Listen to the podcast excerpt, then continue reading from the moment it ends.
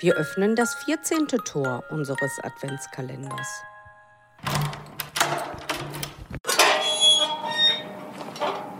Die Idee zum heutigen Türchen ist schon im Laufe des Jahres entstanden. Und zwar hatten der Imam Suad Nasir und ich im Vorfeld schon einige Podcasts miteinander. Ihr habt die auch zum Teil sicherlich schon gehört. Und dabei ist die Idee gefallen, was könnte man machen, wenn es Richtung Adventszeit geht. Und wenn wir einfach mal versuchen, aus islamischer Sicht die Adventszeit zu beleuchten. Dass das funktioniert, ist ganz toll. Wir sind heute über WhatsApp miteinander verbunden, denn der Imam Soab Nasir ist mittlerweile Imam in Skopje in Nordmazedonien und Darum adventliche Grüße nach Skopje. Hallo. Hallo, Herr Bienko. Vielen lieben Dank. Vielen Dank für die Möglichkeit und äh, schöne Grüße zurück nach Mülheim.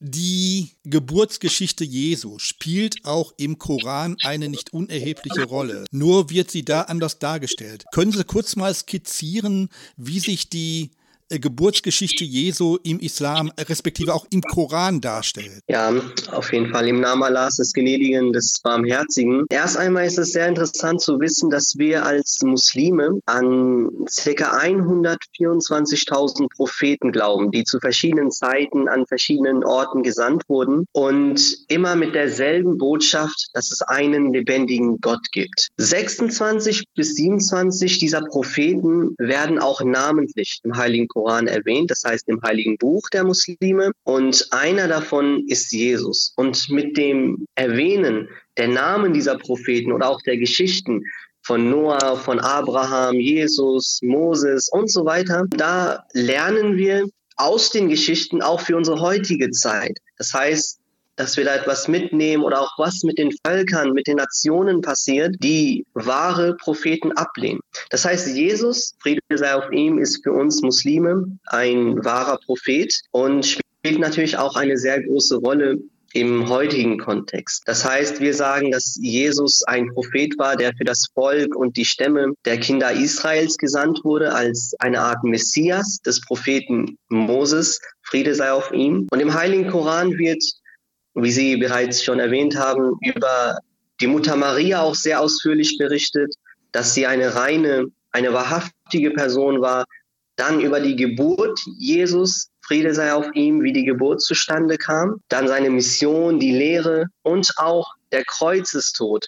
Darüber würde ich auch gerne kurz berichten. Und zwar ist der Kreuzestod auch eine sehr interessante Thematik, vor allem für uns Ahmadi-Muslime, da wir daran glauben, dass er zwar ans Kreuz genagelt wurde, aber diese Kreuzigung überlebt hat.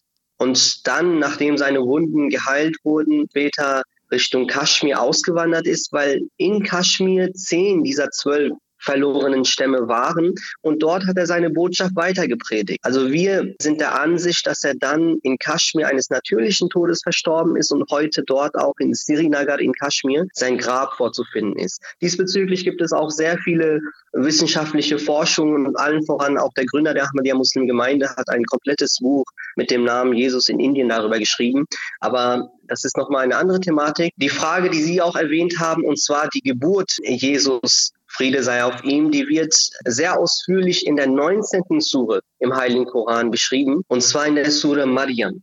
Das ist äh, eine Sure mit dem Namen der Mutter Maria. Maryam ist auf Arabisch. Und diese Sure hat 99 Verse und wurde bereits zu der Zeit in Mekka, als der heilige Prophet Mohammed Friede und Segen Allah sein auf ihm in Mekka war, offenbart.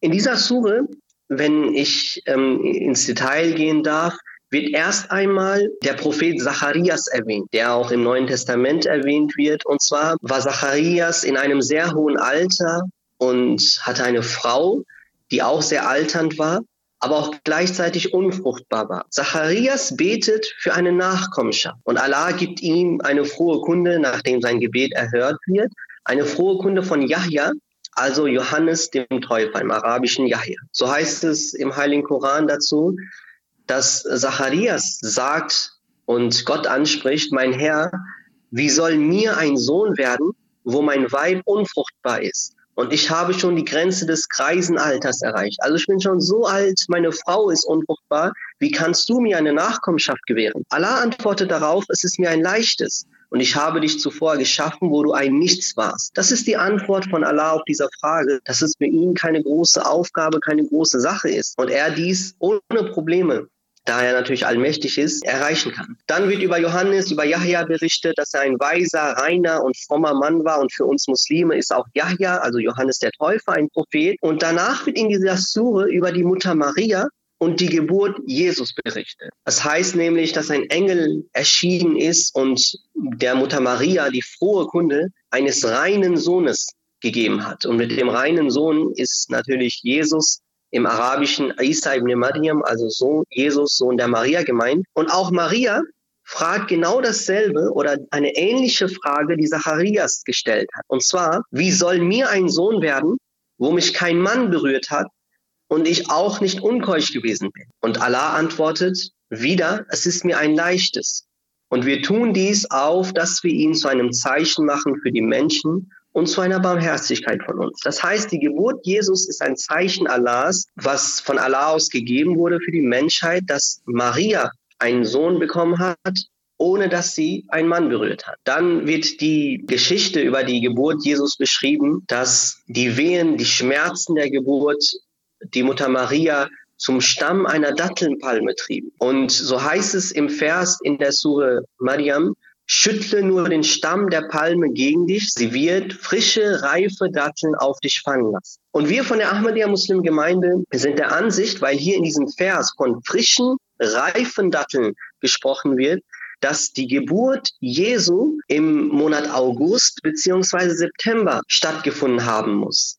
Da Datteln im August, im September, also im Sommer, Anfang Herbst geerntet werden. Und es ist nicht möglich, unserer Meinung nach, unserer Philosophie nach, dass Jesus im Winter oder im Dezember geboren wurde. Und dies bekräftigt auch ein Vers aus Lukas, Kapitel 2. Da heißt es nämlich, Verse 6 bis 8, dass die Mutter Maria Jesus in Windeln wickelte, legte ihn in eine Krippe weil in der Herberge kein Platz für sie war. Und in dieser Gegend lagerten Hirten auf freiem Feld und hielten Nachtwache bei ihrer Herde. Es ist auch sehr unwahrscheinlich, dass in einer kalten Dezembernacht die Hirten Wache über ihre Herde hielten. Und im Heiligen Koran heißt es auch, dass die Mutter Maria trinken soll aus dem Bach. Und das Wasser im Winter ist so kalt, dass man es nicht trinken kann. Also das sind viele Argumente dafür, die unsere Theorie bestätigen, dass die Geburt Jesu nicht im Winter, sondern eher im Monat August, September stattgefunden haben muss. Und dann wird weiter in dieser Sure Mariam, in der 19. Sure erwähnt, dass die Juden ihr der Unkeuschheit bezichtigten, was eine völlig falsche Sache gegenüber der Mutter Maria ist, weil sie eine reine Person ist und auch einen reinen Sohn geboren hat, der voller Weisheit und Reinheit war, nämlich Jesus Friede sei auf ihm und Allah ihn zum Propheten machte. Das ist kurz zusammengefasst die Geschichte der Geburt Jesus, die im Heiligen Koran erwähnt wird. Wird Weihnachten auch in muslimischen Familien gefeiert? Ich kann erstmal über eine Gemeinde oder auch in der Ahmadiyya Muslimgemeinde ich kann darüber sprechen, wie es ist. Es gibt keine speziellen Rituale, die wir an Weihnachten begehen, da wir als Muslime unseren Fokus natürlich auf unsere eigenen Feiertage legen. Wir haben zum Beispiel das sogenannte Zuckerfest, wir haben das Opferfest, wir haben den Monat Ramadan, der auch sehr, sehr wichtig ist. Und wir versuchen, die Philosophie dieser Feiertage natürlich auch unseren Kindern weiterzugeben. Und damit diese auch verstehen, wie wichtig es für uns Muslime ist, unsere islamischen Feiertage zu feiern. Außerdem feiern wir grundsätzlich auch keine Geburtstage, da der Gründer des Islam, der Prophet Mohammed, Friede und Segen Allah sein auf ihm, dies auch nicht getan hat. Trotzdem ist es natürlich ein schöner Nebeneffekt, dass oftmals die gesamte Familie während den Feiertagen, also auch an Weihnachten zusammenkommt, da, da alle natürlich frei haben und die Familie am Ende des Jahres nochmal eine sehr schöne Zeit miteinander verbringen kann. Und tatsächlich, also das zeigt auch meine Erfahrung, ist es so, dass man sehr, sehr viel Zeit miteinander, vor allem in den Weihnachtsfeiertagen verbringt, da es draußen natürlich kalt ist und dann bleibt man eher zu Hause und ist auch eine sehr schöne Zeit, die man miteinander verbringen kann. Und was wir auch sehr gerne und sehr oft tun, dass wir unsere Freunde, Nachbarn, Arbeitskollegen sehr gerne zum Neujahr beglückwünschen mit Grußkarten, mit kleineren Geschenken und damit natürlich auch der Zusammenhalt, das Mitgefühl, die Liebe untereinander gestärkt wird. Das ist enorm wichtig Und das zeigt, glaube ich, auch das Weihnachtsfest, weil ja das Schenken mit der Zeit ja auch mit Weihnachten in Verbindung gebracht wurde, was von Martin Luther etabliert wurde und später dann sich dann auch weiterentwickelt hat, dass man sich an Weihnachten beschenkt. Und das soll ja eigentlich nur die Liebe untereinander stärken. Und wir versuchen da so mitzumachen, dass wir vor allem zum Neujahr Grußkarten weitergeben oder auch kleine Geschenke über. Und das neue Jahr, das ist auch sehr interessant für uns Ahmadi-Muslime, dass wir natürlich auch sehr viel Wert und Fokus auf das Gebet legen. Das heißt, wir beenden das Jahr, das zu Ende geht, mit Gebeten, mit einem Dank an unserem Herrn, dass er uns Gesundheit gegeben hat, dass er uns ein schönes Jahr gegeben hat und beginnen das neue Jahr auch mit einem Gebet. Das heißt, wir versammeln uns am Neujahr bereits vor dem Morgengrauen in unserer Moschee oder in unserem Gebetszentrum, auch in Mülheim, und verrichten gemeinsam das Gebet, frühstücken gemeinsam, also die gesamte Gemeinde.